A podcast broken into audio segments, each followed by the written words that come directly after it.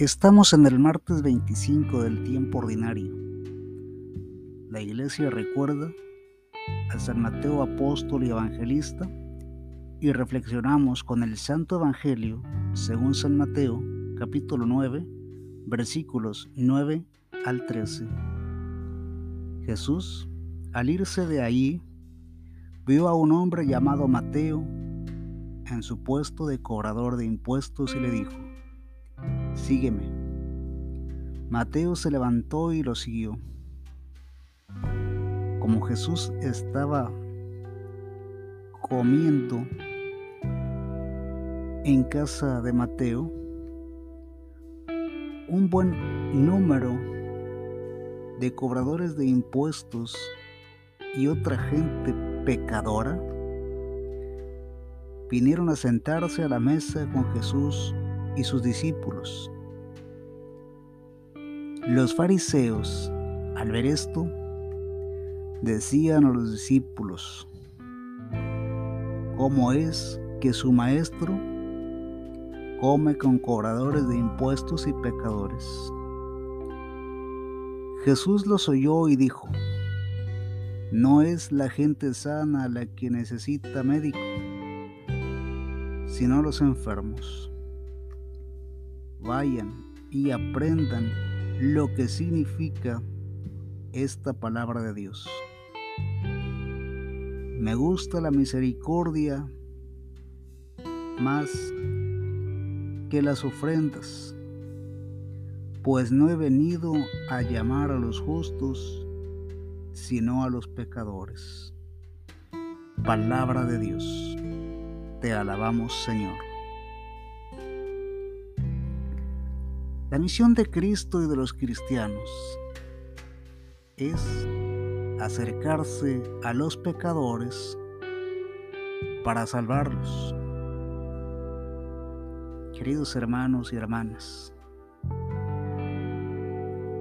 los que ya conocemos a Dios estamos llamados a presentárselo a otros que no lo conocen o que no tienen una relación Él. El Señor Jesucristo vino al mundo por los cobradores de impuestos y por todos los pecadores. No nos gloriemos de ser buenos. La verdad es que todo aquel que se reconoce necesitado de Dios podrá escribir su propio evangelio.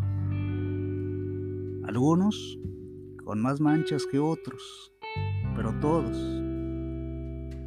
haciendo notar la obra de Dios en nuestra vida. Pero, ¿cómo voy a escribir un evangelio si la Biblia está completa? Jesús hizo también otras muchas cosas. Si se escribieran una por una, creo que no habría lugar en el mundo para tantos libros. Evangelio de San Juan capítulo 21 versículo 25. No todo está escrito. Tampoco se trata de añadirle cosas a la Biblia, pero sí de ser testigos del amor de Dios.